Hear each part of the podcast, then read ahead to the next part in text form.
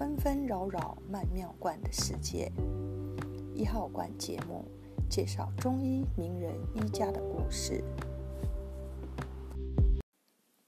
第八集：檄文救火曹操。《三国演义》第七十八回在：关公在荆州遇害，东吴将其首级献与曹操，曹操以王侯礼祭葬。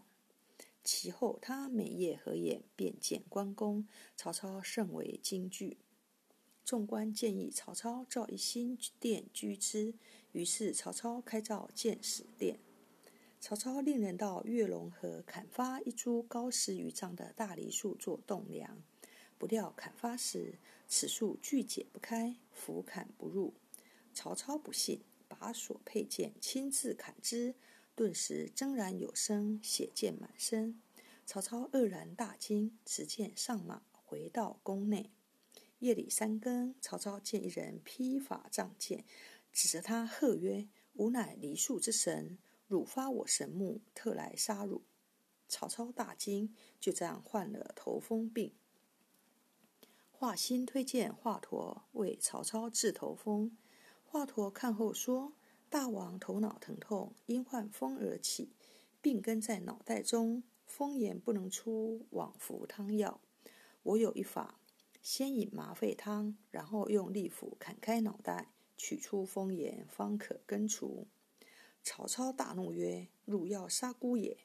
汝必与关公情熟，趁此机会欲报仇耳。”于是他呼左右拿下狱中，拷问其情。旬日之后，华佗为曹操杀害。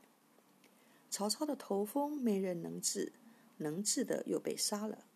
但是他的头风最后还是好了，而且也好的出奇，是读了一篇文章顿愈的。是什么文章呢？就是《三国演义》二十二回提到的刘备联合袁绍抗曹时，袁绍令书记陈琳写一篇讨操檄文，司空曹操饕餮放横，伤化虐民，逼武武士拜法乱纪，坐领三台，专制朝政，爵赏由心，行路在口，其得操守者。封五千后侯，赏钱五千万。当檄文传到许都时，曹操正患头风，卧病在床。左右将檄文传进，曹操见之，毛骨悚然，出了一冷汗，不觉头风顿愈，从床上一跃而起。这是可信的，因为中医认为情志可以治病，也可以治病。这种现象也即现代医学所说的“文章治病”，属于现代医学心理治疗的范围。故事说完了，感谢您的收听，我们下次见。